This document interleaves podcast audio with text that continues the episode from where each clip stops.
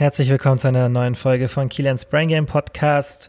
Und in dieser Folge hatte ich wieder einen Gast. Jani war bei mir im Podcast zu Gast und wir haben über sehr coole Themen gesprochen. Es ging einfach auch darum, wie Jani so diesen Weg in den Fitness-Lifestyle gefunden hat, ähnlich wie die Folge, die ich mit Lissy aufgenommen habe, also das gleiche Thema. Wer die noch nicht gehört hat, hört sie euch unbedingt an, weil es ist mega hilfreich, besonders wenn man selber noch nicht so den perfekten Weg in das Ganze gefunden hat und wirklich Probleme hat, alles unter einen Hut zu bekommen. Und mit Jani habe ich auch viel über ihre Struggles gesprochen, was bei ihr so schief gegangen ist. Es war auch sehr viel negative Vibes kamen von ihrem ganzen Umfeld und wie sie damit umgegangen ist und was ich euch da empfehle.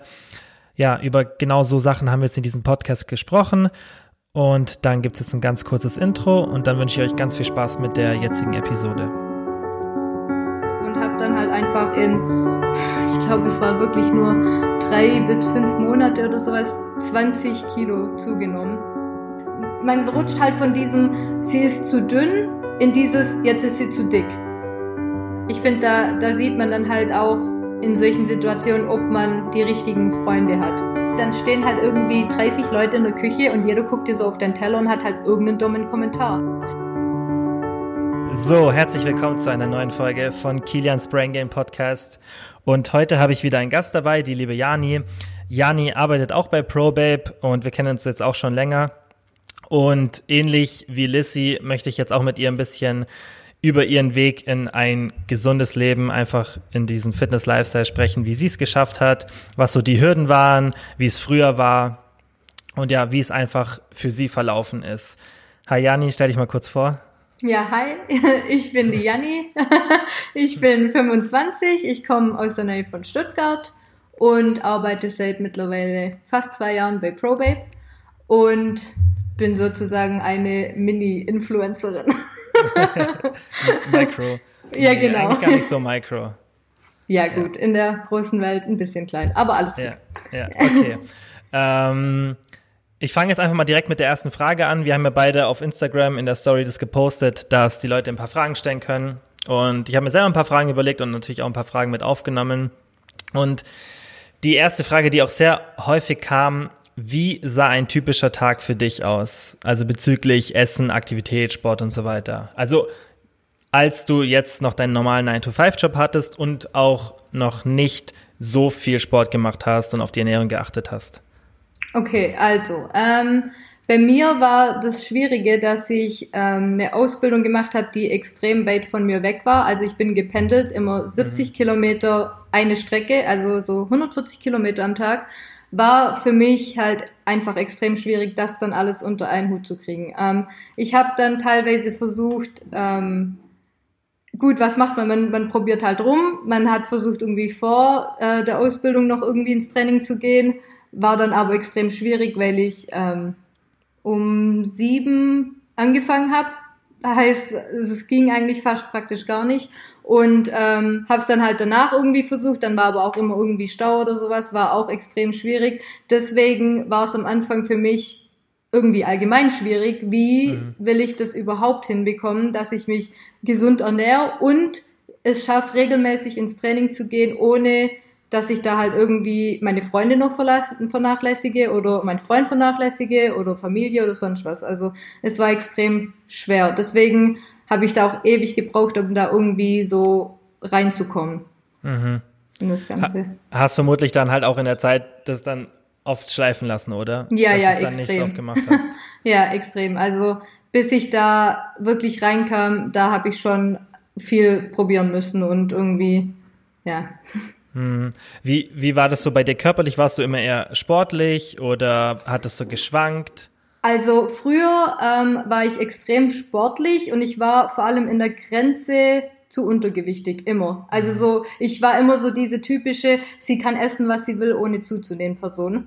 Ähm, habe mir da auch nie Gedanken gemacht über Ernährung oder sonst irgendwas, sondern also es war für mich einfach alles so normal. Und dann ähm, kam halt der Zeitpunkt, da habe ich ähm, eine Trennung durchgemacht und habe dann halt einfach in, ich glaube, es war wirklich nur drei bis fünf Monate oder sowas 20 Kilo zugenommen.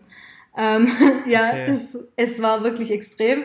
Und ich war Was? da in so einem Loch drin und so verzweifelt. Also ich war da nicht dick, aber ich habe mich einfach nicht mehr wohlgefühlt. Es war einfach für meinen Geschmack so übers Ziel hinausgeschossen und einfach, ich, ich war einfach nicht mehr ich selber und das, man rutscht halt von diesem, sie ist zu dünn in dieses, jetzt ist sie zu dick. Hm. Und da dann irgendwie sich dann wohl zu fühlen, wenn alle irgendwie so einen beurteilen, so von außen, ist extrem schwierig. Das ist auch heute noch schwierig. Ich glaube, damit hat jeder irgendwie so, so seine Probleme. Ähm, aber das war dann schon hart und dann da wieder mich zu fangen und aus dem wieder rauszukommen und da so meine Balance zu finden und so den Punkt zu finden, wo ich mich wohlfühle, das war so extrem schwierig. Das glaube ich sofort, weil wenn man das jetzt hört, für eine Frau 20 oder 15 bis 20 Kilo ja. zuzunehmen, ist halt das Problem, dass ja Frauen einfach eine geringere Körpergröße jetzt im Durchschnitt haben. Wie groß bist du? 1,70. Ja, 1,70, okay, das ist jetzt nicht klein für eine Frau. Nee. Ähm, ich glaube, Durchschnitt ist in Deutschland so 1,65. Auf jeden Fall äh, trifft, tritt sowas dann viel schwerer oder fällt schwerer ins Gewicht, in Anführungszeichen. Also halt, ja. es fällt viel mehr auf sozusagen, weil einfach die Körpergröße geringer ist und dann wirken 20 Kilo bei einer Frau, einfach wenn die zum Beispiel 1,75 äh, oder 1,70 oder 1,65 ist, viel krasser als bei einem Mann, der jetzt 1,80 oder 1,85 ist. Ja. Und das, da sind 20 Kilo natürlich dann optisch führen dann ja. dazu, dass man wirklich auch anders aussieht. Und ähm, das nächste Problem ist ja, dass man im Endeffekt immer schneller Gewicht zunehmen kann als abnehmen. Ja. Das ist halt einfach so. Und vor allem, wenn man halt nicht weiß, wie. Also mhm. ich saß halt da und dann hatte ich so diesen Punkt, also der Punkt kam dann halt bei mir, wo ich dann mal so wieder nach äh, einiger Zeit, wo ich mich dann wieder rausgetraut habe, sage ich jetzt mal, ähm, als dann so die Blicke kamen und die Kommentare so kamen von anderen und ich mir so dachte, boah, ich glaube, jetzt sollte ich wirklich was ändern und dann wollte ich's. Also das ist ja schon mal Punkt eins. Man muss ja erstmal selber die Einsicht haben, okay, jetzt mhm. fühle ich mich nicht mehr wohl, ich muss was ändern, so. Also wenn ich, dann muss ich jetzt halt was ändern und als der Punkt dann bei mir kam, dann, dann saß ich halt da und dachte so, ja, wie? Also wie komme ich jetzt aus dem allem wieder raus? Und dann ist man so überflutet mit Informationen und so, wenn man sich da mal hinsetzt und einfach Diät eingibt ins Internet, da kommen ja so viele Informationen und du weißt nicht, okay, also so ging es mir zumindest am Anfang, ich wusste nicht, wie oder was ich jetzt machen soll, um da wieder rauszukommen. Und dann probiert man halt jeglichen Scheiß aus. Ja. Und äh, also bei mir hat es dann dazu nur noch geführt, dass ich danach noch verzweifelter war. Also das erste, was ich natürlich gemacht habe, war so im Sinne von frisst die Hälfte und habe dann halt so richtig, ich hatte gar keinen Plan von dem, was ich mache. Ich hatte auch keine Ahnung vom Kalorienzählen. Ich habe halt einfach so extrem wenig gegessen und ähm, habe dann zwar auch gut abgenommen und dachte so, hey, funktioniert ja irgendwie, aber ich habe meine Freunde vernachlässigt. Ich hatte kein soziales Leben mehr. Ich habe mich komplett isoliert so von mhm. allem, irgendwie, wenn Freunde essen waren, habe ich dann irgendwie Ausreden gesucht, nicht mit zu müssen, weil mhm. ich nicht sagen wollte, ja, nee, ich kann nicht, weil ich auf Diät bin oder so. Ähm, ja, ja. Und habe das dann irgendwie komplett gemieden und dann äh, kam natürlich der Punkt, wo ich es irgendwann nicht mehr halten konnte, weil dann kriegt man Fressattacken. Also so war bei mir. Ich bin dann teilweise so nicht richtig ins Binge-Eating gefallen, aber für mich waren dann halt mal so eine Packung Prinzenrolle oder so zwischendurch als Snack halt völlig normal. Hm. Ähm, und das ist bei Gott halt nicht normal. Ähm, ja, und habe dann wirklich so, also die Schiene versucht, habe dann gemerkt, okay, klappt nicht, ich krieg einen Jojo-Effekt, was mache ich? Dann habe ich irgendwie die Ernährungspläne von irgendwelchen anderen Mädels kopiert und dachte, damit komme ich weiter. Ähm, habe mir dann aber auch keine Gedanken gemacht von wegen, ja, ähm, jeder Mensch hat vielleicht einen anderen Kalorienverbrauch. Jeder Mensch, also ich bin, ich habe nicht den gleichen Kalorienverbrauch wie ja. Person XY, obwohl sie genau gleich groß ist wie ich und gleich alt. So. Ja. Ähm, ich habe auch teilweise die Schiene versucht mit ähm, Diät und dann Cheat Day einzubauen, habe mir dann mhm. aber mit dem Cheat Day mein ganzes Defizit von der Woche wieder kaputt gemacht und äh, ich, ich habe wirklich alles versucht und war dann am Ende so verzweifelt, dass ich wieder an meinem Endpunkt war, wo ich gestartet habe praktisch und nichts hat sich verändert und dann dachte ich mir schon so, boah, also ich glaube, ich kann einfach nicht abnehmen. So, mhm. dann fängt man halt irgendwie so an. Also wie, ja, wie lang war der Zeitraum von diesem Experimentieren? Boah, ich glaube, der ging, also so Mitte 2015 hat's angefangen und Mitte 2016 war dann mein, endlich mein Ausweg, wo ich mhm. dann zu ProWeb gekommen bin. Also mhm. es war wirklich ein Jahr lang der größte Struggle, wo ich wirklich alles probiert habe, was ging. Ja, okay.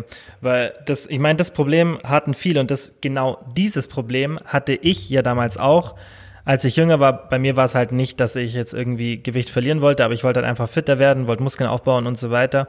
Und ich habe auch nicht die Informationen so richtig filtern können. Ja. Und jetzt mittlerweile kann ich das sehr gut, wenn ich mir ein neues Thema aneignen will, aber damals halt nicht. Und ich finde, das muss man halt auch lernen. Und das war für mich ein Riesenproblem, weil an sich es war jetzt nichts weltbewegendes Wichtiges, aber das war mir halt wichtig und ich wollte da die richtigen Infos haben und es gab überall tausend yeah. Infos und das ist heutzutage yeah. auch noch so. Es gibt tausend yeah. Infos von Leuten, die irgendein Bullshit erzählen, keine Ahnung haben, einfach nur irgendwie Geld damit machen wollen oder selber nicht besser wissen oder sich selber anlügen, was weiß ich. Ich habe da Sachen gelesen und Luke und ich, wir haben ja sogar schon mal einen Podcast aufgenommen über unsere größten äh, Trainings- und Ernährungsfehler und da mhm. sind so ein paar Stories dabei, weil wir halt einfach nur aus Unwissenheit Sachen nachgemacht haben und da, da sieht man auch mal diesen den Umfang von dem Bullshit den Leuten einen erzählen. Und genau das war ja der Punkt, wieso Uki und ich damals ProBabe oder damals halt noch Profit gegründet haben. Weil wir gesagt haben, es kann doch nicht sein, dass es in Deutschland nichts gibt, wo man wirklich gebündelt diese Informationen hat und einer jemanden, also jemand dir hilft ja. für normal, also für auch einen fairen Preis, jetzt nicht irgendwelche ultra teuren Personal Coachings, die mehrere hundert Euro pro Monat kosten. Ja. Ähm, und das halt einfach auch in einem, in, einem, in einem Schema, dass man das mehreren Leuten anbieten kann, dass es sowas nicht gibt, das hat uns gestört. Und das ist, also das Problem, das du beschreibst, haben so viele und ich hatte das selber. Und man mhm. weiß nicht, wie man rauskommt. Das nee. ist halt so. Nee. Ja. Bei mir war das Glück, dass ich damals ähm, auf Lucky gestoßen bin durch Vero, also durch seine Schwester. Und ähm, bei Lucky war es so, da wusste ich, okay, er hat Ahnung von dem, was er macht. Mhm. Und dann bin ich einfach zu ihm und habe gesagt, hey, ähm, ich, das war, ist aber auch eine Überwindung, dass man sich eingesteht, zu sagen, okay, ich brauche Hilfe, egal in welchem Thema. Aber das ist schon mal irgendwie extrem schwierig für manche, das so zuzugeben, okay, ich krieg's irgendwie alleine nicht hin, ich brauche mhm. irgendjemand, der mir hilft. Und dann ja. habe ich ihn drauf angesprochen und so bin ich ja dann pra äh, praktisch zu ProBabe gekommen und habe mich dann von ihm coachen lassen und da habe ich dann erstmal so die Basics von Ernährung und Training Erstmal mhm. die zu verstehen und dann zu wissen, okay, was muss ich tun, wie, was kann ich essen, was sind überhaupt Kalorien, was sind Makronährstoffe, ja. wie oft muss ich ins Training. Also einfach mal so das ganze klein, kleine Einmal-Eins praktisch von dem Ganzen, das mhm. erstmal zu lernen, hat mir schon so extrem geholfen. Und ja, also. Ja, das, das stimmt. Ja, und du, du triffst eigentlich, eigentlich voll auf den Punkt, weil das Wichtigste, bevor man eine Diät startet oder schaut, welche Diät funktioniert oder welches Ernährungskonzept allgemein funktioniert, auch wenn man keine Diät machen möchte, ist, dass man erstmal versteht, was sind Kalorien, was mhm. sind Makronährstoffe und was für eine Auswirkung hat eine bestimmte Kalorienzufuhr auf meinen Körper. Ja. Weil bevor man die Basics nicht hat, braucht man gar nicht versuchen, rum zu experimentieren mit, keine Ahnung, Low Carb, High Carb, irgendwelchen anderen Diätformen, wenn ja. du gar nicht danach verstanden hast, nachdem du eine Diät gemacht hast, was du überhaupt gerade gemacht hast. Mhm. Mhm. Das ist wie wenn du zum Beispiel Klavierspielen anfängst und du lernst einfach nur ein, ein Lied irgendwie und merkst dir die Tastenkombination, anstatt yeah. dass du mal die Grundlagen lernst. Da wirst du auch nie das auf Dauer können oder andere Sachen lernen können. Yeah. Und dich, das ist da genauso. Du musst erstmal so die Basics haben, und das ist ja, wie du dann bei dir gesagt hast, war dann wahrscheinlich dieser, dieser Klickpunkt, wo es dann ja. sich verändert hat. Ja. ja. Ja. Weil das war eben auch noch eine Frage, die oft kam. Wann hat es bei dir so Klick gemacht, dass sich das geändert hat? Wann war dieser Umschwung? Weil das ist ja immer, finde ich, ein wichtiger Punkt, wenn man so auf diesem Weg ist und irgendwann, das war bei mir auch so, da gibt es so einen Punkt, wo du versuchst, versuchst, versuchst und, und irgendwann findest du dann die richtige Information und die führt dich dann weiter. Ja, also bei mir war es wirklich so dieses Eingeständnis, dass ich von jemand anderem Hilfe brauche. Also dass ich zu irgendjemand hin kann und den so alles fragen kann und weiß, okay, die Person hat Ahnung und ich weiß, dass es nicht wieder irgendwie, dass die Person nicht versucht, mir irgendwas zu verkaufen oder irgendwie ein Bullshit halt erzählt. Mhm. Und deswegen, also das war so bei mir der Punkt, wo ich dachte, okay, ich habe jetzt alles versucht, alles hat gescheitert, so ich habe nichts mehr zu verlieren, also mhm. gehen wir so den Weg. Und mhm. da, als ich dann so die ersten, da hat sich schon nach den ersten vier Wochen so viel bei mir getan und ich dachte mir so, hä, wie jetzt? Ich kann, ich kann so trotzdem leben und gleichzeitig eine Diät machen. Also ich kann mhm. trotzdem mit Freunden auch mal essen gehen und trotzdem nehme ich ab. Das war für mich so, also dieses Vertrauen da so in die andere, also in eine fremde ja. Person, eine, einer fremden Person zu geben, war schon ja. schwierig, aber dann, wo, wo ich dann gemerkt habe, okay, es funktioniert wirklich, ab da war so bei mir der Punkt, wo ich mir dachte, okay, chill mal, Janine, jetzt, mhm. jetzt wird das so. Mach langsam, weil das war auch so ein bisschen mein Problem, ich wollte es immer schnell. Ich wollte immer sofort, so, jetzt will ich abnehmen, am besten sofort 10, 15 Kilo morgen. Und so funktioniert's halt nicht. Und das ja. war bei mir auch, da musste Lukas ähm, an dieser Stelle auch danke an Lukas, der hatte wirklich sehr viel Geduld mit mir, weil ich auch wirklich nach einer Woche oder so, wenn ich mal nichts getan habe, so war, ja, da funktioniert nichts, ich glaube, ich muss von meinen Kalorien runter und so. Und er dann so, Janine, beruhig dich, es ist alles völlig in Ordnung, es läuft alles gut, du brauchst einfach nur Geduld. Und so diese Geduld war bei mir wirklich am Anfang auch extrem schwierig. Und ich glaube, mit dem haben die meisten auch jetzt die meisten Probleme, weil wenn sich halt nicht sofort was tut, dann funktioniert's nicht. Und mhm. das ist halt das, das Schwierige in dem ganzen Fitness-Lifestyle, sage ich jetzt mal, da so diese, dieses, ähm, wie soll ich sagen, dass man halt, also dass es nicht dass von heute auf morgen, ja genau, dass, ja, es, ja. dass man, ja. Dass man geduldig ist. Das ist, genau. das ist so ein primärer Punkt. Das ist aber im Endeffekt so schwierig, wenn du dich mit dem Thema nicht so auskennst und was ja normal ist bei jedem, yeah. der damit anfängt, dass du das verstehst, weil diese Werbebotschaften, die man von jung auf mitbekommt, sei es in irgendwelchen Zeitschriften oder im Fernsehen oder was mhm. weiß ich, das sind ja logischerweise, weil das ja auch die Menschen hören wollen, diese Werbebotschaften, dass es schnell geht und schnell geht und schnell und schnell und schnell und dann sieht man noch irgendwelche ähm, Testimonials oder Transformationen und dann wird da hingeschrieben, das sind vier Wochen oder sechs Wochen. Yeah. Diese ganze, die ganze Branche ist darauf konzipiert, dass die dir schnelle Erfolge verspricht und dann glaubst du auch irgendwann an schnelle Erfolge. Yeah. Und yeah. man kann auch mit einer Crash-Diät extrem schnelle Erfolge haben. Die Frage ist nur, ob sich das lohnt und die Frage ist, ob man es umsetzen kann, weil meistens ist es eher ein Thema für Leute, die sich halt sehr gut auskennen.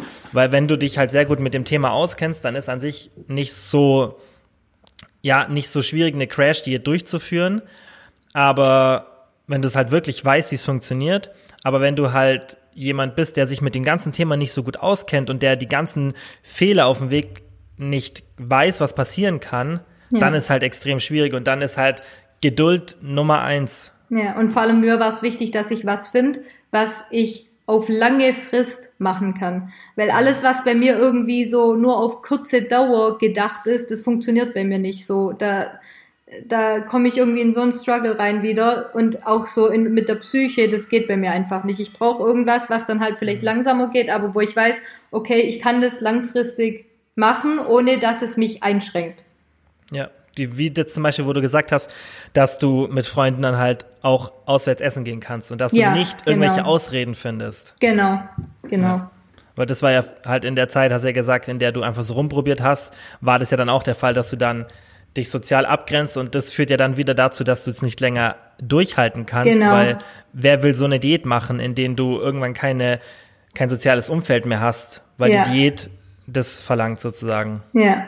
ja. ja. Wie hat dein Umfeld reagiert, als du dein Lifestyle so ein bisschen geändert hast? Weil das hat ja vermutlich dann mit dem Coaching begonnen, oder? Dass du dann wirklich ja. regelmäßig zum Sport bist und wirklich regelmäßig auf deine Ernährung geachtet hast. Ja, also ganz am Anfang so in dem Jahr ähm, hat es natürlich jeder so ein bisschen belächelt, weil ich da dann halt immer so auch extreme Gewichtsschwankungen hatte. Dann hat man mich gesehen und dann war es so dieses, oha, Janine, du hast voll abgenommen. Und dann dachte ich mir so, ja, ich habe voll abgenommen. Und dann trifft man mich aber irgendwie drei, vier Wochen später und ich hatte irgendwie die Hälfte wieder drauf und die Leute dachten dann auch so, hä, also da war es dann eher so wieder dieses Belächeln.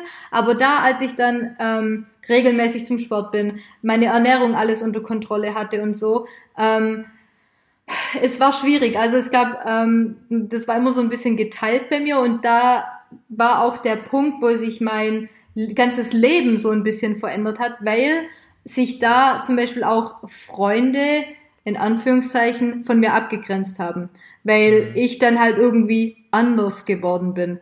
Ähm, also keine Ahnung, das war dann halt so, dass ich ähm, belächelt wurde für das, dass ich vorgekocht habe und vor allem belächelt worden bin, weil ich das Ganze auf Instagram geteilt habe. Ähm, mhm. Ich habe damals deswegen meinen Instagram-Account angefangen. Das war für mich auch so ein bisschen ähm, Selbstmotivation, so das alles festzuhalten und irgendwie fand ich es dann auch cool, so andere Leute damit zu motivieren und eben darum, weil ich mir dachte, es gibt irgendwie so viel Bullshit und ich möchte zeigen, dass es auch geht im realen Leben und ich wollte so ein echtes Vorbild sein, sage ich jetzt mal und wollte halt zeigen, was re äh, realistisch ist. Ich wollte immer, dass ich so ein realistisches Beispiel sein kann für Leute, dass die mich angucken und sagen, okay, wenn die das geschafft hat, dann schaffe ich das auch und nicht so, ja, okay, die hat, ich will so aussehen wie, keine Ahnung, irgendeine Person, die sich halt Fett absaugen lassen hat und alles irgendwie gemacht hat, so. Oder wo man sagt, ja, das ist in vier Wochen passiert, aber eigentlich hat die Person auch ein Jahr gebraucht oder so. Ja. Und ich finde es halt so traurig, dass es heutzutage so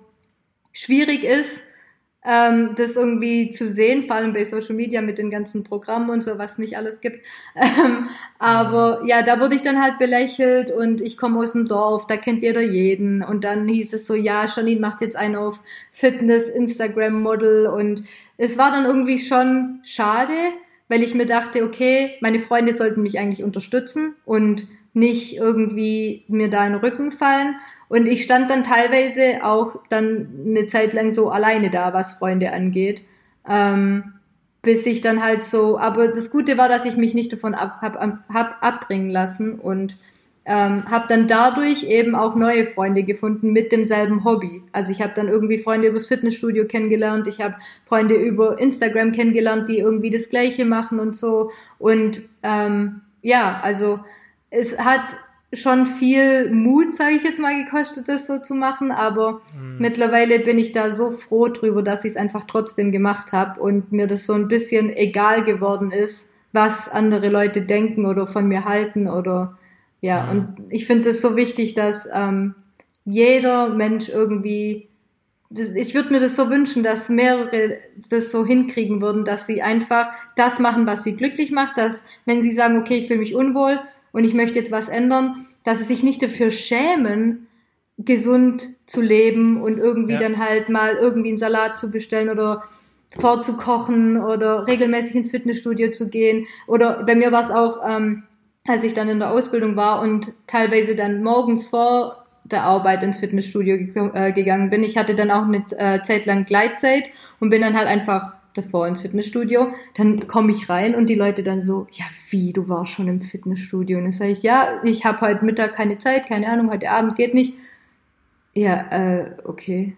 Und dann war immer so diese Stille und dann hast du gemerkt, wie die Leute so, und dann mhm. fühlst du dich komisch, obwohl du eigentlich ja stolz drauf sein solltest. Eigentlich, ja, also ja, ist es ja was Gutes, ja. Und das ist ja eh so ein Thema, das hattest du ja, glaube auch mit Lizzie, dass es so mhm. schade ist, dass man dafür beurteilt oder verurteilt wird, dass man einen gesunden Lebensstil führt. So. Ja, kranke Welt.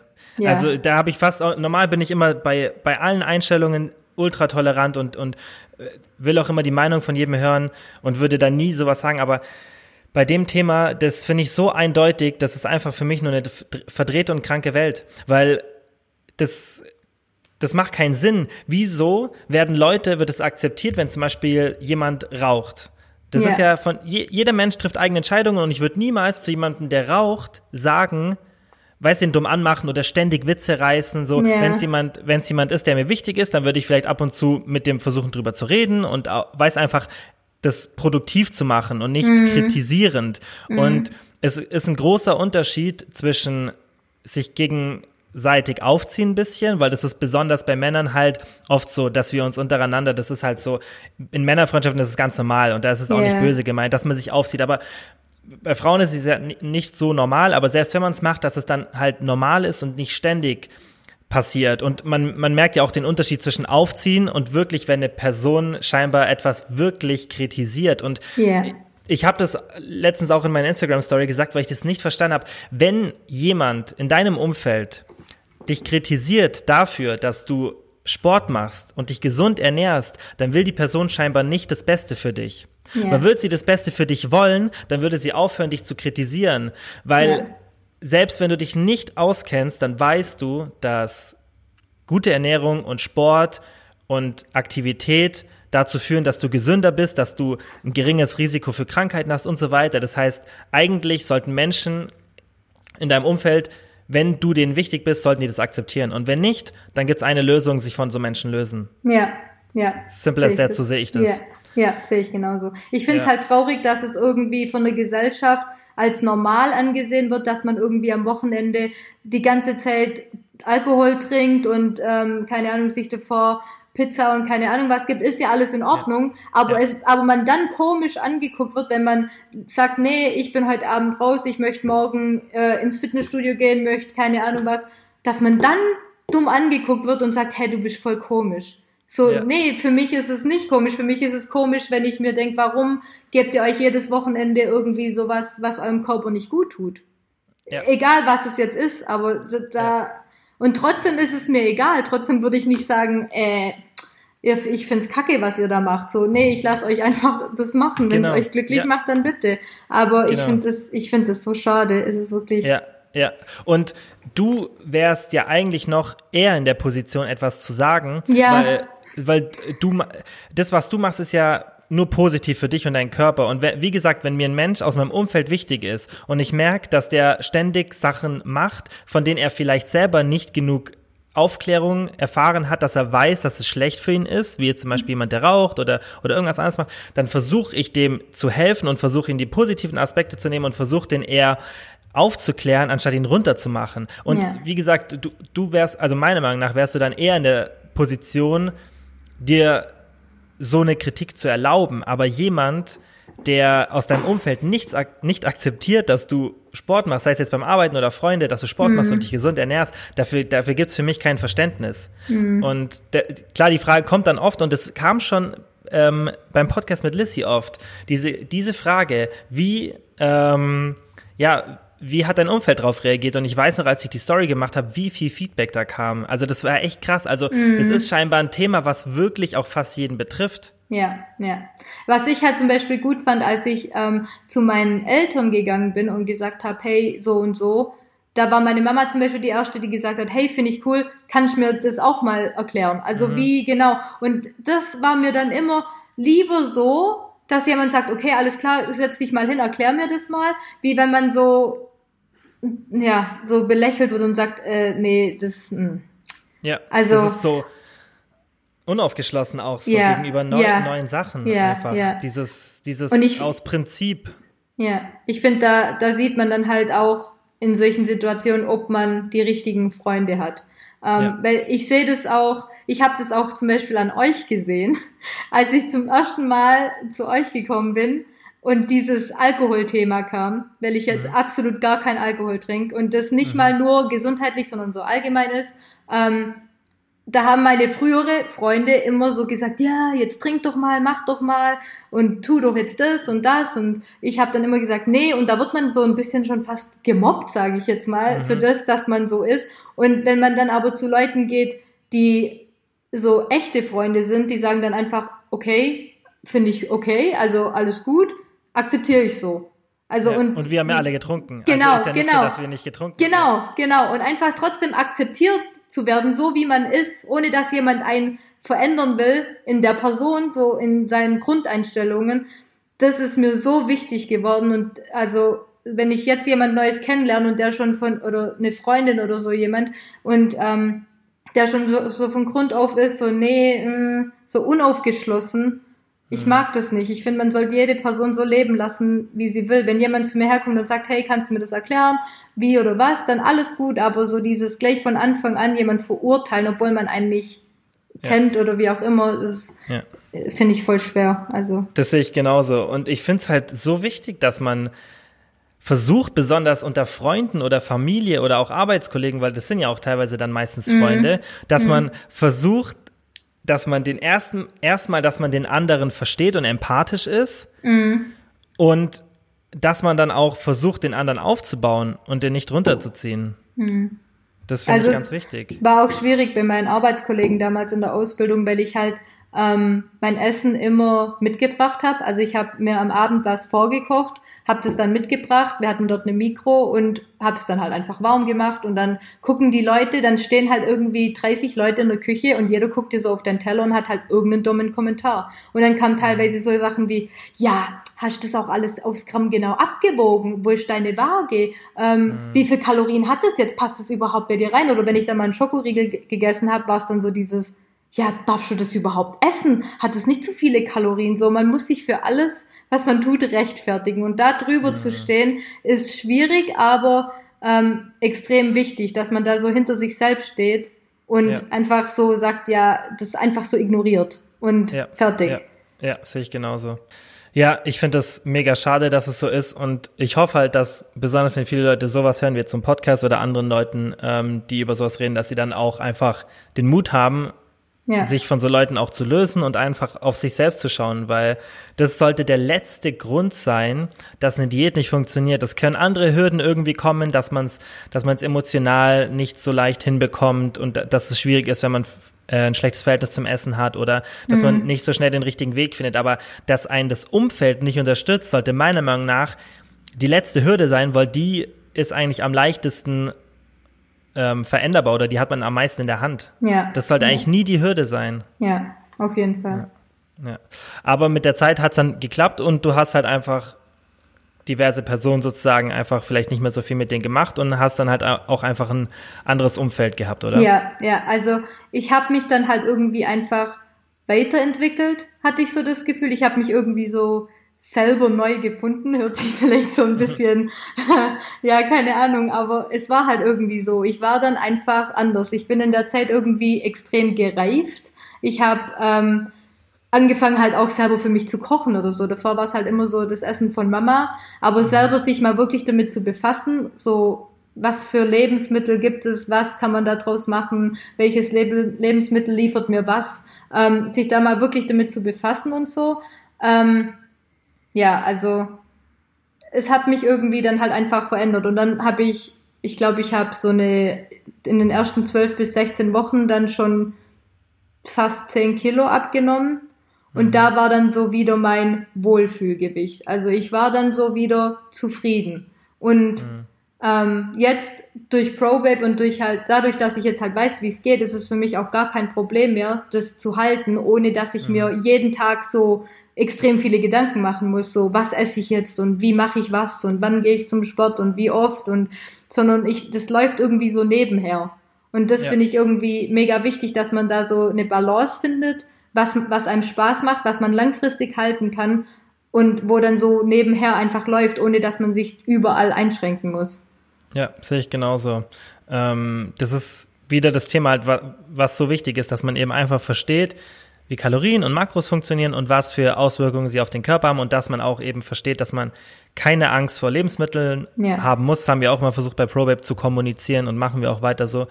Und dann ist es in den Alltag integrierbar. Dementsprechend kann man es ohne Probleme sein Leben lang machen. Auch ja. man muss ja nicht sein Leben lang Kalorien ziehen, aber man kann einfach sein Leben lang auf die Ernährung achten und trotzdem essen gehen, Alkohol trinken, alles machen, natürlich halt in Maßen ja. und kann trotzdem seine Ziele erreichen. Und das, was man langfristig macht, ist halt immer das, was einen zum Erfolg bringt und nicht diese kurzen Sachen. Ja. ja. ja und das war ja bei dir nicht anders. Im Endeffekt, du hast so viele Sachen ausprobiert, so viele verschiedene Diäten und das, was dann im Endeffekt vielleicht mehr Geduld in Anspruch nimmt, hat dann sich aber am Schluss bewährt. Ja, ja, auf jeden ja. Fall. Ähm, wie oft machst du aktuell Sport pro Woche? Also aktuell mache ich so alles zwischen vier bis sechs Mal. Also je nachdem, was halt in der Woche ansteht. Also dadurch, dass mein Freund jetzt halt auch so den Fitness-Lifestyle, sage ich jetzt mal, hat, ist es für mich halt gar kein Problem, weil wenn ich mal unmotiviert bin, dann schleppt er mich einfach mit. so, da mhm. gibt's dann nicht dieses, nee, ich habe keinen Bock, sondern er sagt dann, nee, wir gehen jetzt. Und dann gehe ich dann halt mhm. einfach auch. Und so ist ja. halt andersrum genauso. Wenn er mal keinen Bock hat, sage ich halt, nee, jetzt gehen wir. Und dann geht man ja. halt einfach. Und ähm, da halt auch so was zu finden. Es muss immer was sein, was man, was einem halt auch vor allem Spaß macht. Wenn es halt mhm. eben das Krafttraining nicht ist, obwohl es vielleicht so was Muskelaufbau und keine Ahnung das Beste, in Anführungszeichen das Beste ist, muss man trotzdem was finden, was man halt langfristig machen kann. Und wenn es halt eben ja. irgendwie, keine Ahnung, irgendwelche Kurse sind oder keine Ahnung, Fußball spielen, dann ist mhm. es halt irgendwie sowas. Ähm, ja. Und ja, also dadurch, ich schränke mich aber auch nicht ein und sag, nee, ähm, jeden Tag muss ich jetzt von der und der Uhrzeit ins Training und nichts darf dazwischen kommen, sondern ich mhm. versuche halt das so ein bisschen so zu legen, dass es halt passt. Und wenn dann halt mal ein Training nicht geht, dann ist es auch kein Weltuntergang. Und da war ich halt damals dann schon auch ein bisschen krankhaft schon. Also da hatte ich schon teilweise so eine Sportzucht. Da bin ich wirklich jeden Tag ins Fitnessstudio gegangen und habe dann aber auch nicht gewusst, was ich mache und habe dann irgendwie vier, fünf Mal die Woche Cardio gemacht und stand dann eine Stunde auf, dem, äh, auf einem Stepper oder so. Ähm, und da dann auch was zu finden, was mir Spaß macht und was vor allem effektiv ist, ähm, hat zwar auch gebraucht, aber durch Lukas dann eben damals ähm, habe ich da dann das auch hinbekommen und mhm. da dann halt irgendwie einen Trainingsplan zu finden, auch dem, dem einen Spaß macht und man nicht einfach so in den Geräten sitzt, so nebenher noch am Handy oder irgendwie mit der Freundin quatscht oder sowas, hm, ist jetzt halt auch nicht so das Effektivste. Ja, ja, aber das hat sicherlich auch ein bisschen gedauert, oder? Dass du da so eine, auch eine Gewohnheit entwickelt ja, hast. Ja, vor allem, ähm, da wollte ich auch gleich wieder so starten. Ich dann gleich zu Lukas, ja, ich renn jetzt fünfmal wieder ins Fitnessstudio. Und er so, nee, nee, nee, nee, nee, nee, nee, nein. Du machst jetzt erstmal zweimal die Woche.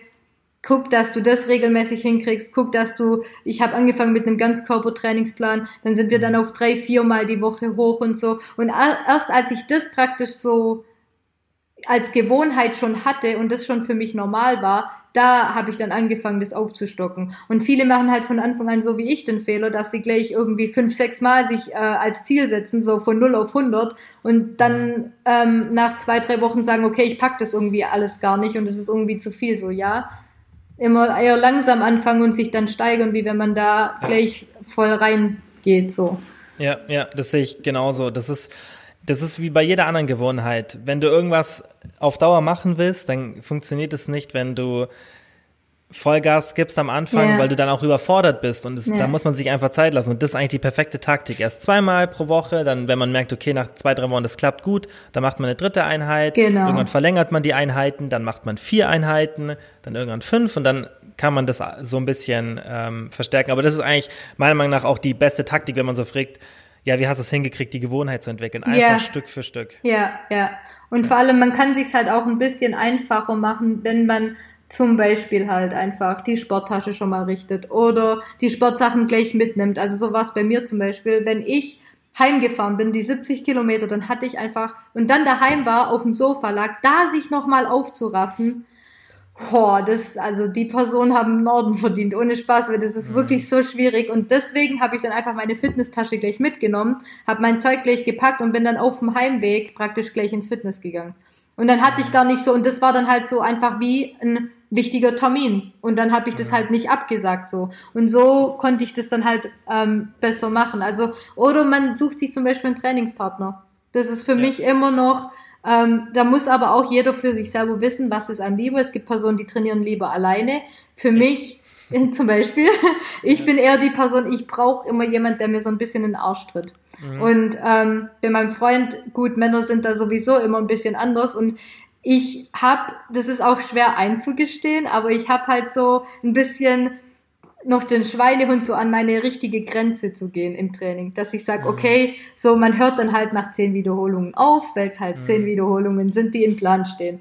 Und wenn man dann halt einen Trainingspartner hat, der dann das Training noch ernster nimmt, dann sagt er halt, nee, du machst jetzt noch noch mal zwei oder so. Und mhm. der, ja, da braucht man halt aber auch den richtigen Trainingspartner, weil wenn man halt irgendwie mit einer Freundin geht und da so ein Trainingsklatsch und Tratsch macht, mh, mm, ist kontraproduktiv für beide so. Aber ja. ähm, ich kenne viele Freundinnen von mir, die irgendwie einen Trainingspartner haben, also jemand männliches zum Beispiel. Und mhm. dadurch wird einem auch ein bisschen die Angst vorm Fitnessstudio genommen. Weil das war auch so am Anfang so ein Struggle für mich. Dann geht man ins Fitnessstudio, dann hat man das Gefühl, okay, alle gucken mich an, du hast irgendwie gar keinen Plan, was du machst. Dann in die berüchtigte Männerabteilung zu gehen mit den Kurzhanteln und so. Ähm, das war irgendwie am Anfang extrem schwer, aber wenn man dann irgendwie einen Trainingspartner hat, der dann einfach selbstverständlich da reinläuft, so wie wenn es einfach normal wäre, dann denkt man da auch gar nicht drüber nach. Also so ja. war es bei mir zumindest. Und dann war es dann irgendwann auch einfach normal. Ich meine, jetzt gehe ich ins Fitnessstudio rein und ich sehe das nicht mehr als Männerabteilung, sondern da mhm. trainiere ich genauso. So das, ja. Und man blendet das dann einfach irgendwie so aus. Und da muss man halt mhm. aber auch so ein bisschen sich reintasten und da habe ich auch am Anfang dann halt einfach die Kurzhandel genommen und bin dann irgendwo so ein bisschen in die Ecke gegangen oder so. Mhm. Und geht ja auch alles. Also wenn, ja. geht vollkommen, aber man muss sich halt einfach trauen. Und es ist wichtig, dass man weiß, dass jeder im Fitnessstudio eigentlich das gleiche Ziel hat. So, jeder möchte ja. eigentlich was für seinen Körper tun. Jeder hat irgendwo von Null angefangen. Es ist noch nie einer ins Fitnessstudio rein und dachte, geil, ich habe voll die Ahnung von allem, was ich hier tue. Und mhm. wenn man sich unsicher ist, kann man immer jemand fragen. Also ich, ich habe noch nie die Erfahrung gemacht, dass ich mal, wenn ich mal was gefragt habe, dass mir irgendjemand eine dumme Antwort gegeben hätte oder so. Ja, und selbst ja. wenn, mein Gott, dann steht man da halt drüber so. Es gibt immer mal irgend so eine Person, die halt, aber. Die komisch sind, ja. Genau. Aber da, ja. Ja. ja, das sehe ich genauso besonders. Wie du schon halt sagst, auch wieder so langsam sich reintrauen. Und was ich auch immer im Coaching dann empfohlen habe, ist, dass man einfach anfängt, an die Maschinen zu gehen, und das sage ich auch ja. jetzt immer noch, wenn man kompletter ja. Anfänger ist, einfach, selbst wenn das Fitnessstudio komplett leer wäre und du die einzige Person wärst, würde ich es empfehlen, weil du einfach erstmal den Bewegungsablauf lernen kannst. Du kannst auch erstmal lernen, wie du überhaupt deine Muskulatur benutzt, weil das ja. ist natürlich auch eine Sache, die man so erstmal lernen muss mhm. und wie bei jeder anderen Sportart auch. Und da ist es immer ein guter Anfang. Erstmal Maschinentraining für die ersten sechs bis zwölf Wochen je nachdem, wie schnell man es halt lernt und wie oft man geht. Und dann irgendwann kann man anfangen, an, an Freigeräte zu gehen oder an Maschinen, die nicht mehr so viel Unterstützung haben. Und dann mhm. mit der Zeit wird man immer sicherer. Weil ja. bei dir war das sicherlich auch so, dass der Spaß im Training dann vermutlich kam, als du die Übungen und die Technik besser beherrscht hast, oder? Ja, ja, klar. Und vor allem, als man dann sowas wie ein Muskelgefühl entwickelt hat. Also wo man dann, mhm. wo ich dann halt die keine Ahnung, 20 Kilo zu viel hatte und da stand und irgendwie Bizep Curls gemacht habe und ich dachte, keine Ahnung, ich bewege jetzt halt gerade einfach irgendwie meinen Arm. da, da macht halt irgendwie keinen Spaß. Und dann irgendwann, wenn man dann halt merkt, okay, ich spüre jetzt sowas wie ein Bizeps oder man sieht sowas wie ein Bizeps, dann mhm. macht es halt einfach auch mehr Spaß, wenn man dann die Erfolge sieht. Aber das Wichtige ist halt, dass man, bis man die Erfolge sieht, so lang dran bleibt. Weil davor geben halt die meisten schon auf, weil sie denken, okay, es funktioniert nicht oder es geht mir nicht schnell genug. Und da ist es dann halt wichtig, dass man so lang dran bleibt, bis man die Erfolge sieht. Und wenn man so die ersten Erfolge sieht, dann finde ich, macht es erstens richtig Spaß und dann wird es auch leichter, so da dran zu bleiben. Mhm. Wenn man den, wenn man dann merkt, okay, es bringt was, es funktioniert und es macht Spaß und ich sehe, dass es klappt so. Ich sehe, dass mein Körper sich verändert und ja, das macht dann schon richtig Spaß. Ja, ich denke, die wenigsten gehen ins Fitnessstudio und sagen nach dem ersten Training, wow, das war geil. Nee. nee, sicher ich nicht. bin mir sicher, dass der Großteil, und das ist halt auch, was ich, was ich jetzt so von, von Leuten gehört habe, mit denen ich gesprochen habe, dass die meisten am Anfang gestruggelt sind. Und ja. ich habe das noch nach drei Jahren teilweise gehabt, ähm, dass ich mir gedacht, dass ich nicht so Lust hatte manchmal und da muss man halt einfach durch. Das umso, ich finde, umso länger man trainiert, umso seltener muss man sich Motivieren. fürs Training motivieren. Weil yeah. bei mir ist jetzt mittlerweile so, ich habe vielleicht eine von 20 Einheiten und ich trainiere so fünf, sechs Mal pro Woche, an denen ich wirklich mich so ein bisschen zwingen muss, dass ich jetzt losgehe. Yeah. An den anderen Tagen ist es einfach Routine, das ist normal, dass ich das mache und weil, mm. klar, weil ich es jetzt auch schon so lange mache, ist es halt einfach so eine vertraute Umgebung, und auch was ich mache, ist halt so vertraut für mich, dass es nicht mehr, dass diese Hürde, da musst du schon wirklich einen extrem schlechten Tag haben, wo du voll müde bist und so. Und, und auch dieses Thema Flexibilität ist halt wichtig, wenn du, wie du vorhin schon gesagt hast, wenn du weißt, dass du nicht immer trainieren musst, ja. dann gibt es dir auch die Sicherheit, dass du an Tagen, an denen du dich nicht so energetisch fühlst, dass du dann einfach ein bisschen runterschraubst, dass du einfach dann nicht, so mache ich's. Ja. Wenn ich weiß, dass ich an so Tagen das dann nicht übertreibe, weil es gibt einfach Tage, an denen man nicht gut regeneriert ist und dann übertreibe ich es halt einfach nicht. Und das führt dann dazu, dass ich den die Aktivität halt immer mit was Positivem verbinde. Ich mhm. verbinde die selten mit, mit einem negativen Erlebnis. Und das mhm. ist, denke ich, wichtig, dass man, dass man das so in den Kopf reinbekommt, dass man eben diese Gewohnheit, dass es was Positives ist ja. und Sport nicht ein Feind ist. Ja, ich mache es immer so, wenn ich ähm, ein Training vor mir habe, wo ich mir denke, boah, heute geht's gar nicht und irgendwie, keine Ahnung, Beine auf dem Plan stehen eigentlich und ich mir denke, mhm. boah, nee, nee, also nee. Und dann denke ich mir, okay, bevor ich nicht gehe, dann setze ich mich, mich hin und denke, okay, worauf habe ich denn Bock? Und dann denke ich mir, hm, ich hätte jetzt irgendwie Bock, doch mal eine halbe Stunde Cardio zu machen oder ein Hit-Training oder mal irgendwelche Körpergewichtsübungen oder so, dann mache ich lieber das, wie wenn ich gar nicht mhm. gehe. Und da ja. finde ich, darf man sich halt dann auch nicht zu arg auf irgendwie einen Trainingsplan oder sowas versteifen, dass man dann, dass das der Grund ist, warum man nicht geht, nur weil irgendwie jetzt Beine auf dem Plan stehen. So, ja, dann ja. verschiebt es halt um einen Tag, mach irgendwie ja. das, worauf du Bock hast und dann warst du wenigstens, wie wenn du gar nicht gehst, so. Ja, ja, das ist so ein guter Punkt. Oder einfach eine Übung, wenn du zum Beispiel Beintraining auf dem Plan hast und du hast so einen Tag, wo du nicht so viel Energie hast und meistens ist halt das Beintraining dann das, yeah. was das ganze Herz-Kreislauf-System so anstrengt, dass du dann vielleicht einfach sagst, okay, diese eine oder diese zwei Übungen sind immer ultra anstrengend für mich, die lasse ich heute weg und mache andere. Weil genau. meistens kann das schon reichen. Oder ja. halt einfach ein komplett anderes Training machen. Ja. Da, ich finde es ganz wichtig, dass man halt lernt, dass es was Positives ist, dass, mhm. dass Sport nicht der Feind ist, sondern der Freund sozusagen, dass es halt eine positive Gewohnheit ist und das eigentlich ein, einer der schönsten Teile vom Tag ist und nicht der Aufwand sozusagen, ja, irgendwie ja. Die, die, negativen Sachen, die man täglich machen muss. Ja, stimmt. Ähm, wie machst du es jetzt aktuell im Urlaub mit Sport? Ähm, dadurch, also wenn ich im Urlaub bin, bin ich meistens mit meinem Freund im Urlaub und dadurch, dass der eben auch so ist, ähm, gehört es für uns beide einfach so im Urlaub dazu, dass man halt eben auch Sport macht. Ähm, mhm. Früher war das auch pff, gar kein Thema für mich, da war so all inklusiv den ganzen Tag am Buffet hängen und sonst irgendwie gar nichts machen.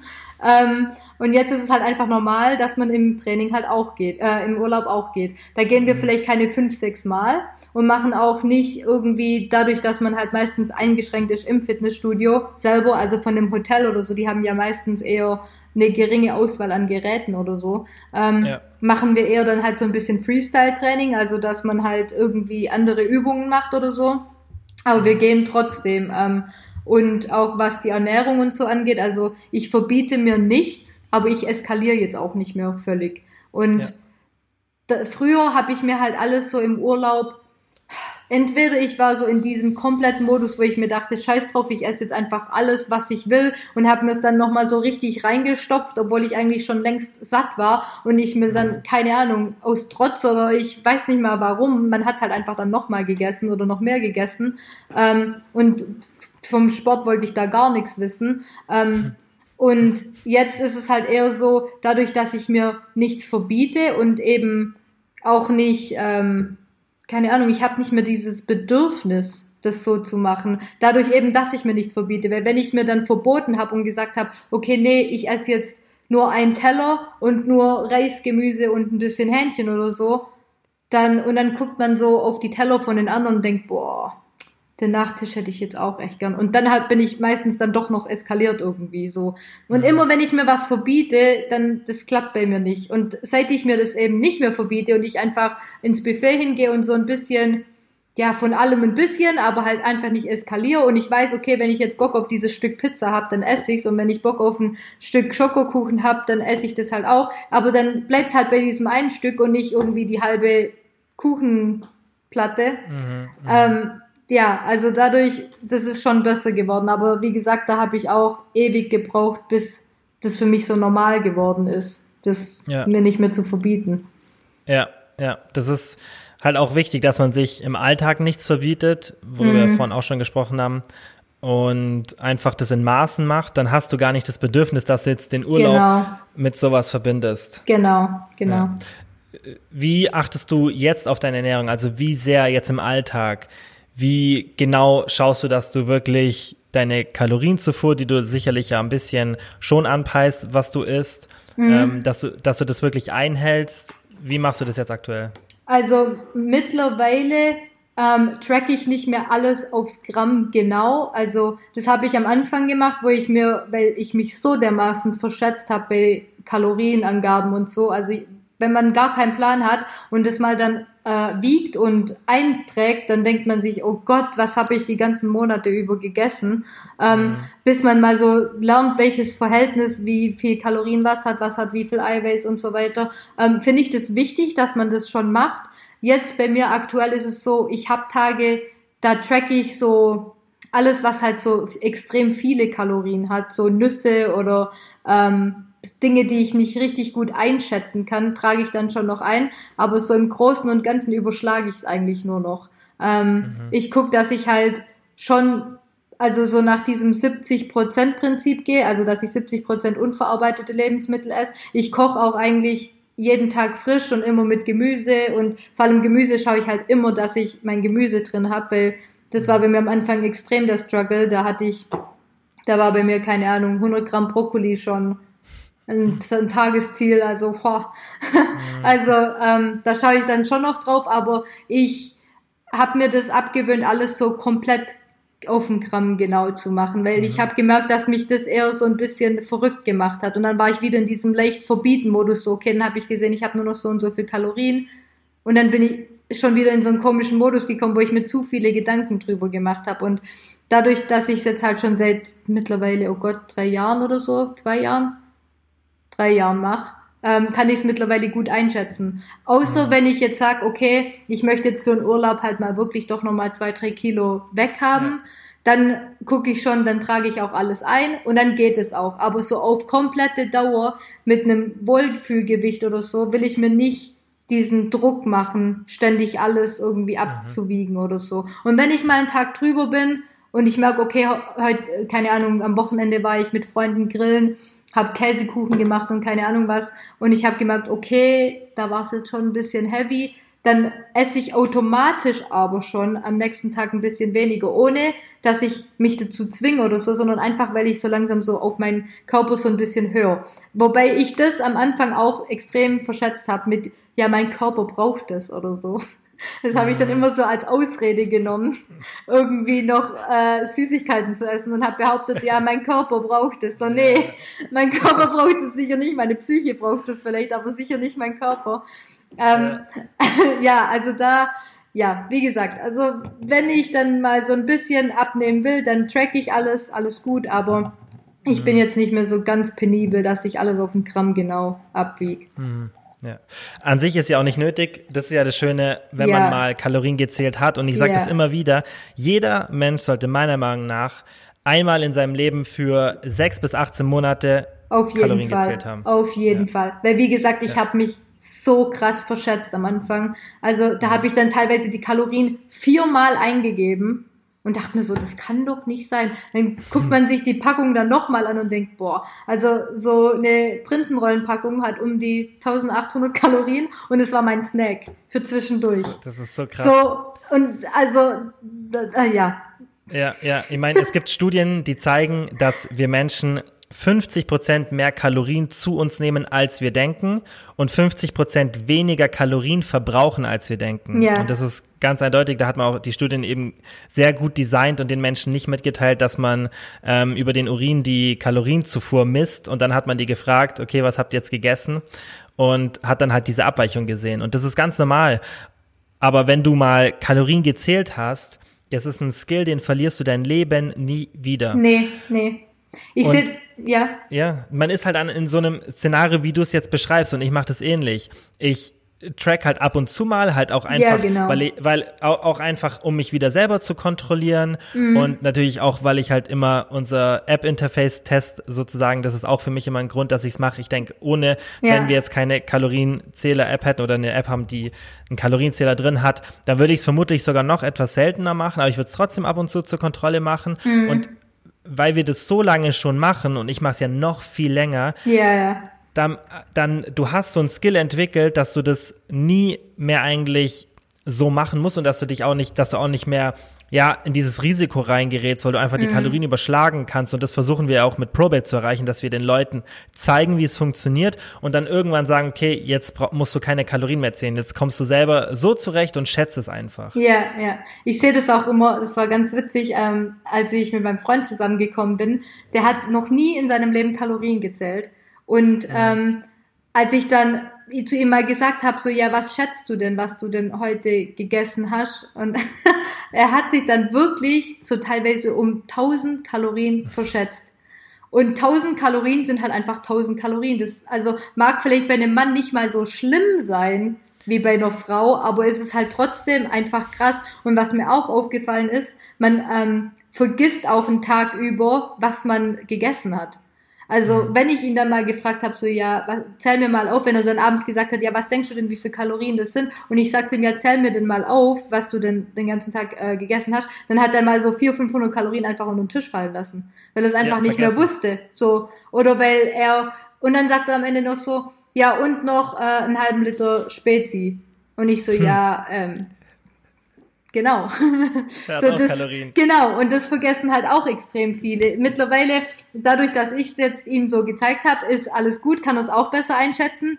Aber ähm, ich sehe das voll oft bei manchen Leuten, dass sie dann halt sagen so, ja, ich, ich zähle Kalorien, aber irgendwie nehme ich nicht ab. Und dann sage ich ja, aber du trägst halt auch nicht alles ein. So, mhm. gerade auch was Getränke angehen, also äh, angeht. Das, ja. Die meisten Menschen vergessen einfach, dass flüssige Kalorien halt auch zählen so. Ja.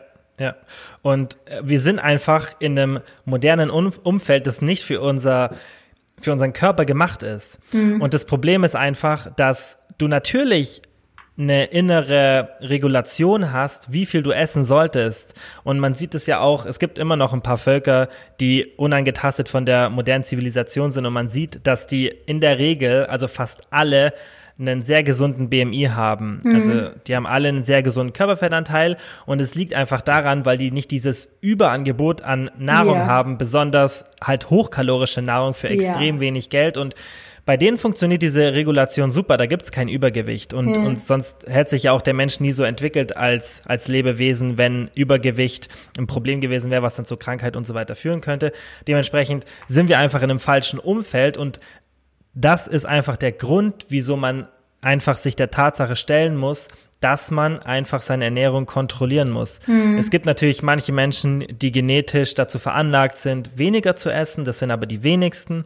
Und in der Regel einfach durch unser Umfeld mit diesem hohen, ähm, ja, einfach Nahrungsangebot, das einfach viel zu leicht für uns ist, an Nahrung zu kommen, viel ja. zu günstig, ist es einfach die Tatsache, dass man immer mal wieder sich selber kontrollieren muss und das eigentlich auch täglich machen sollte. Man muss ja nicht extrem dann Kalorien zählen. Man überschlägt es yeah. einfach im Kopf, wie viel Eiweiß habe ich gegessen, wie viel, Kohlen, äh, wie viel Kalorien habe ich gegessen. Die zwei Faktoren sind ja meistens die, die ausschlaggebenden. Mhm. wenn man das macht, das reicht schon. Aber wirklich, dass man, dass man eine Hausnummer hat und dann halt auch irgendwann mal in seinem Leben Kalorien gezählt hat, dass man eben dieses Schätzen überhaupt machen kann. Ja. Und dann ist man eigentlich auf dem perfekten Weg, weil dann ist es ultra wenig Aufwand man muss sich bloß immer selber kontrollieren, auf äh, Nahrungsmittel konzentrieren, die nicht so eine hohe Kaloriendichte haben. Und dann ist gar nicht so schwierig. Hm. Da, davon schrecken sich auch die meisten Menschen am Anfang ab, wenn man sagt, ähm, ja, ich zähle keine Kalorien, weil das dauert mir alles zu lang. Eigentlich dauert es überhaupt gar nicht lang. Also klar, am Anfang braucht man vielleicht noch ein bisschen länger, aber sind wir mal ehrlich, wir hängen sowieso die ganze Zeit alle am Handy. Da das mal ja ist, so das mal kurz nebenher einzutragen, dann schreibst du halt irgendwie auf und tragst irgendwie in einer ruhigen Minute mal ein. Aber ja. ähm, auch dieses Abwiegen, ob du jetzt eine Waage hinstellst und das ja. kurz da drauf stellst, das sind was zehn Sekunden. So, also ja. wir haben Zeit für so viele Dinge, die so unnötig sind, aber ja. so für so wichtige Dinge sagen wir, nee, das ist mir zu viel Aufwand. So. Ja. Das sehe ich genauso. Das ist, weil selbst wenn du was kochst und du hast mehrere Zutaten, es ist ja nicht so schwer, sich zu merken, wie viel habe ich jetzt ungefähr reingetan. Und wenn man Probleme hat, dann, wie du sagst, eine Notiz kurz machen. Ja, ist so. Und das haben wir ja auch mit der ProBab App eigentlich so versucht hinzubekommen und ich finde, wir haben es sehr gut gemacht, ja. dass man wirklich schnell tracken kann. Ja. Da, ja. Dass man eine Mehrfachauswahl hat und dass man das aus wenigen ähm, Touches sozusagen ans Lebensmittel kommt und so. Also es gibt ja genug Hilfen, die das einem schnell ermöglichen. Ja, ja, und auf jeden Fall. Zehn Minuten vielleicht pro Tag, ja. wenn man alles addiert, wenn man den ganzen Tag die Kalorien zählt. Zehn ja. Minuten, wenn überhaupt. Ja, und ich glaube, das Anfänger. hat jeder. Ja, ja, und für einen Anfänger und für jemanden, der sich auskennt und schneller weiß, nach was er suchen muss und so weiter, eher fünf. Ja, auf jeden Fall. Und das, der, der Skill ist halt so viel wert und man hat es ja auch bei dir gesehen. Das hat, das war ja dein, dein, dein Klickpunkt sozusagen, ab wann sich das verändert hat. Ab ja. dem Zeitpunkt hast du halt selber in der Hand gehabt, wie sich dein Körper verändert. Ja, auf jeden Fall. Ja, weil du kannst halt dann mit der Kalorienzufuhr das so manipulieren, dass sich der Körper in eine Richtung bewegt, die du dir wünschst. Ja. Und das, und das ist, ist ja an crazy. sich die Magie. ja. Ja, äh, weil an sich, man denkt ja immer so, das war auch der Struggle, den du am Anfang hattest und den hatte ich auch, als ich jünger war. Du, du suchst nach lauter Systemen und was funktioniert, funktioniert das, funktioniert das. Aber im Endeffekt ist der, das, der Grundbaustein, der so das Wichtigste ist, der ist so simpel und das mhm. ist Kalorien und Proteinzufuhr, wenn man es noch genau nimmt. Mhm. Und aber hauptsächlich die Kalorienzufuhr. Und über das kannst du alles andere regulieren. Natürlich ist dann wichtig, wie du die Kalorienzufuhr gestaltest, mit was für Nahrungsmitteln. Aber es ist keine Magie. Ja. Und was für Nahrungsmittel du theoretisch isst, spielt theoretisch, also spielt keine Rolle, wenn man es genau nimmt, für jetzt zum Beispiel einen Fettverlust. Und deshalb zeigt es ja, wie simpel das eigentlich ist. Ja. Wie simpel es ist, du musst eigentlich nur auf deine Kalorienzufuhr achten, musst wissen, wie dein Verbrauch ist ungefähr und dann hast du ein Kaloriendefizit und dann machst du eine Diät und dann bist du noch geduldig. Hm. Ja, und dann, klar spielen noch viele andere Faktoren eine Rolle, weil manche Leute genetisch einfach Probleme haben, das ist so, aber für sowas gibt es auch Lösungen. Ja. Aber halt, es gibt keinen Grund, dass man nach der perfekten Diät sucht oder irgendwelche Sachen ausprobiert, weil es eigentlich relativ simpel ist, so das Große und Ganze. Ja. ja. Ähm, hattest du Rückschläge und wenn ja, wie bist du mit denen umgegangen?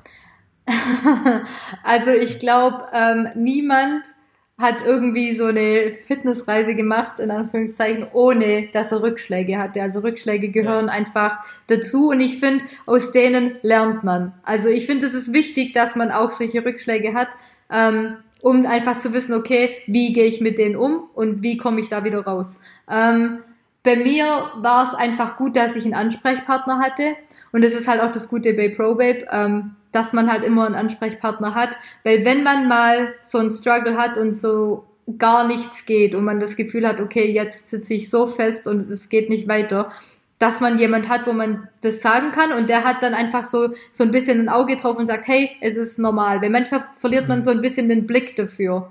Auch ähm, wenn bei mir auf der Waage nichts ging und ich habe mich dann am Anfang so extrem auf die Waage fixiert und man dann einfach zu mir gesagt hat, hey, es ist völlig normal, dass du Schwankungen hast, es ist auch mal normal, dass nichts auf der Waage geht. Deine Maße hat sich verändert, guck deine Bilder an, so es klappt doch. Und da, dass man da nicht so den Blick verliert, war für mich dann extrem schwer und ähm, deswegen war es gut, dass ich da so einen Ansprechpartner hatte. Ähm, und gut, in der, in, ab einer gewissen Zeit hatte ich dann auch einen anderen Freundeskreis, die bauen einen dann natürlich auch auf und mhm. ähm, so ein bisschen den Glaube halt trotzdem nicht an sich selber zu verlieren. Also man weiß ja, dass man alles richtig macht mhm. und ähm, vor allem habe ich dann halt immer geguckt, okay, wie habe ich mich denn bisher verändert? Also wenn ich irgendwie, ich glaube, es war so nach sechs Wochen oder so, da hatte ich fünf Kilo abgenommen und da hatte ich dann so ein bisschen so ein kleines Plateau, wo irgendwie nichts mehr ging. Und dann habe ich geguckt, okay, aber Janine, schau doch mal, wie du davor ausgesehen hast und wie weit du schon gekommen bist. Es funktioniert, du machst alles richtig, es geht weiter so. Also durch alle Zeit der Welt. Genau und sich nicht selber unter Druck zu setzen und trotzdem halt auch zu sehen, okay, was habe ich denn schon alles geschafft? Weil manchmal ist man dann so versteift darauf, so auf dieses große Ziel, dass man die ganzen kleinen Dinge, die man aber schon geschafft hat, dass man die irgendwie völlig vergisst. Und mhm. nur weil man nicht irgendwie sofort so viel Kilos abnimmt, heißt es ja nicht, dass du trotzdem positive Veränderungen gemacht hast. Zum Beispiel, mhm. dass du halt eben jetzt vorkochst und dass du ähm, eine andere Lebensmittelauswahl triffst als vorher oder so. Das sind ja auch alles positive mhm. Dinge, die dich weiterbringen, ja. so. Und das darf man halt nicht vergessen, dass man nicht nur sagt, okay, ich will jetzt so und so viel Kilo abnehmen, das ist mein großes Ziel und bis dahin ist aber alles andere egal. So, nee, mhm. alles andere, was auf dem Weg passiert, egal ob Rückschläge, kleine Veränderungen und so, das führt dich ja alles zu deinem großen Ziel. Und das ja. ist wichtig, dass man sich da halt so kleine Zwischenziele setzt, egal was es ist. Es muss nicht nur Veränderungen sein, sondern mhm. auch ähm, einfach so positiven, positive Eigenschaften, die man sich angewöhnt oder so. Ähm, ja. Finde ich wichtig, dass man das macht. Ja, sehe ich genauso. Und auch halt einen richtigen Mindset hat, erstens realistische yeah. Ziele hat yeah. und zweitens einfach nicht, wie du jetzt schon sagst, einfach ein Gewichtsziel hat, mhm. sondern man, man sollte schon immer versuchen, dass man in so ein Mindset reinkommt, dass man sagt, ich will mein Leben lang regelmäßig Sport machen yeah. und ich will mein Leben lang eine gesunde und ausgewogene Ernährung haben, weil das kein Zwang sein sollte, sondern man sollte das Positive sehen. Es wirkt sich positiv auf den Körper aus, auf die mhm. Gesundheit, auf die mentale Leistungsfähigkeit und so weiter. Das hat so viele positive Aspekte und es ist ja nicht so, dass man sich quälen muss. Man muss ja nicht den ganzen Tag irgendwelche Sachen essen, die nicht lecker sind. Und nee. da, darüber hatte ich auch mit Lissy schon gesprochen. Da hat sie das ja auch gesagt, also die Aussage kam ja zuerst von ihr, dass immer Leute dann so sagen, ja, das schmeckt doch nicht und so, aber sie hat dann auch ihrem Freund gezeigt, wie lecker das eigentlich mm. schmecken kann mm. und dass man gar keinen Unterschied merkt. Und wenn man das versteht, dass es, dass, dass gesunde Ernährung nicht aus trockenem Reis mit ein bisschen Brokkoli nee. und, und ein Stück Huhn besteht, sondern yeah. dass es, dass vielfältig sein kann und dass es auch teilweise besser schmeckt mm. und und wenn dann noch die anderen positiven Aspekte kommen, dass man so den, den Vorteil an der Sache sieht, dass man das gerne macht, ja. wenn man in den Mindset reinkommt, dann denke ich, hat man auch mehr Geduld. Ja. Weil man den, weil man, weil man nicht sagt, ich will jetzt in zwölf Wochen fit werden, sondern ich will das jetzt umstellen, Stück für Stück und will das mein Leben lang halten. Ja, ja. Sehe ich genau. Das ist, denke ich, wichtig. Und der, so hat sie auch Klick bei dir gemacht, oder? Dass du das dann irgendwann erkannt hast, so, es ist ja umsetzbar auf Dauer. Ja, ja. Und vor allem, als ich auch gemerkt habe, so, ähm, dass es mir gut tut. So, ich habe früher irgendwie mhm. mittags halt, keine Ahnung, irgendwas Fertigmäßiges mir in die Mikro geschoben oder so und hatte dann nach einer Stunde wieder Hunger. Und mhm. ähm, als ich dann angefangen habe, so viel Gemüse einzubauen und rumzuprobieren und so, habe ich gemerkt, okay, ich esse das und dann bin ich halt wirklich mal für einen längeren Zeitraum satt. Dieses Gefühl, mhm. einfach mal satt zu sein und trotzdem nicht so dermaßen über die Kalorien geschossen zu sein. Das war für mich so, oha, es, es kann schmecken und du bist trotzdem, also und du bist satt. So, das, mhm. Und wenn man da halt, da muss man halt auch ein bisschen rumexperimentieren, weil ich meine, ich hatte auch einige Küchenfails, wo ich Sachen probiert habe, wo dann irgendwie komplett, ja, so für die Tonne waren. Aber wenn ja. man da dann halt mal rumexperimentiert, dann macht's halt einfach auch mehr Spaß wieder. Also ja. dann findet man auch so eine Lust irgendwie am Kochen. Ja, ja. ja. Ja, was mir da auch viel geholfen hat, ist halt auch, dass man dann nicht so sich zu sehr dann darauf konzentriert, so ganz wenig Fett zu nehmen nee. und das und das, weil das hat mir am meisten geholfen, dass ich dann einfach erkannt habe, okay, die, die Kalorien sind wichtig und außerdem ist eine hohe Fettzufuhr wichtig, weil Fett halt einfach ein Geschmacksträger ist. Mhm. Und ich denke halt, manche lassen sich davon abschrecken, halt von, von diesen typischen Stereotypen, dass man diese Nahrungsmittel isst und diese nicht und dabei ist es eigentlich nicht so. Und ja. wenn man das macht, dann kann man es eigentlich auf Dauer durchführen. Ja.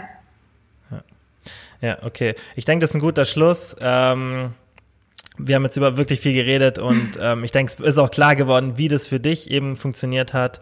Und ähm, also ich habe es definitiv verstanden, wie deine, wie deine Geschichte war. Und das immer finde ich, find ich wichtig, dass man auch merkt, so was, was waren die Probleme, was ist dir schwer gefallen, besonders halt mit dem Umfeld und allem und auch so selber einfach, dass man sich realistische Ziele setzt ja. und einfach versucht, es auf Dauer zu machen. Ja. Ja. Okay, dann vielen Dank fürs Zuhören. Danke, Jani. Sehr gerne. Und ja, bis zum nächsten Mal. So, jetzt hört ihr mich nochmal kurz alleine. Ich hoffe, es hat euch gefallen. Ich fand es eine mega interessante Unterhaltung, besonders eben, wenn man auch so die Struggles gesehen hat, die Jani damals hatte besonders wenn das Umfeld so negativ wie jetzt bei ihr drauf reagiert, das kann er natürlich schon ein bisschen ja vom richtigen Weg abbringen. Und ähm, ja, ich hoffe, ihr habt ein paar gute Tipps von ihr und von mir bekommen, wie man besonders mit solchen Sachen umgeht und auch allgemein einfach mal einen Blick drauf bekommen, wie es für sie war. Ihr habt ja auch hoffentlich die Folge mit Lissy gehört und auch so ein bisschen ihren Weg gehört. Und ihr könnt auch nochmal zu den allerersten Folgen gehen von mir und Luki. Da reden wir auch ein bisschen über unseren Weg, wie wir da reingefunden haben. Bei mir ist es ein sehr, sehr wichtiges Thema, dass eben möglichst viele Leute möglichst viele Ansätze und Blickwinkel darauf haben, wie man dauerhaft den Weg in einen gesunden Lifestyle finden kann und dass man nicht nur für ein paar Wochen Diät macht und einfach so ein kurzfristiges Ziel hat, sondern dass man das wirklich als Lebensziel sozusagen hat und dauerhaft einfach gesund leben möchte, Sport machen möchte, sich gesund ernähren möchte und so weiter. Deswegen werde ich hier auch ganz viele Themen noch behandeln, die jetzt nicht mit Fitness und Ernährung zu tun haben, aber auch mit Gesundheit und einfach Weiterentwicklung. Ja, wie gesagt, ich hoffe, euch hat die Folge gefallen. Ihr würdet mir einen riesen Gefallen tun, wenn ihr den Podcast positiv bewertet. Das geht leider nicht bei allen Podcast-Plattformen, aber bei denen, denen es geht, würde ich mich sehr freuen. Und wenn ihr den Podcast an Freunde oder an eure Familie schickt, wenn ihr denkt, dass Leute davon profitieren würden, würde ich mich riesig freuen. Und dann habe ich nicht mehr viel zu sagen, außer bis zum nächsten Mal.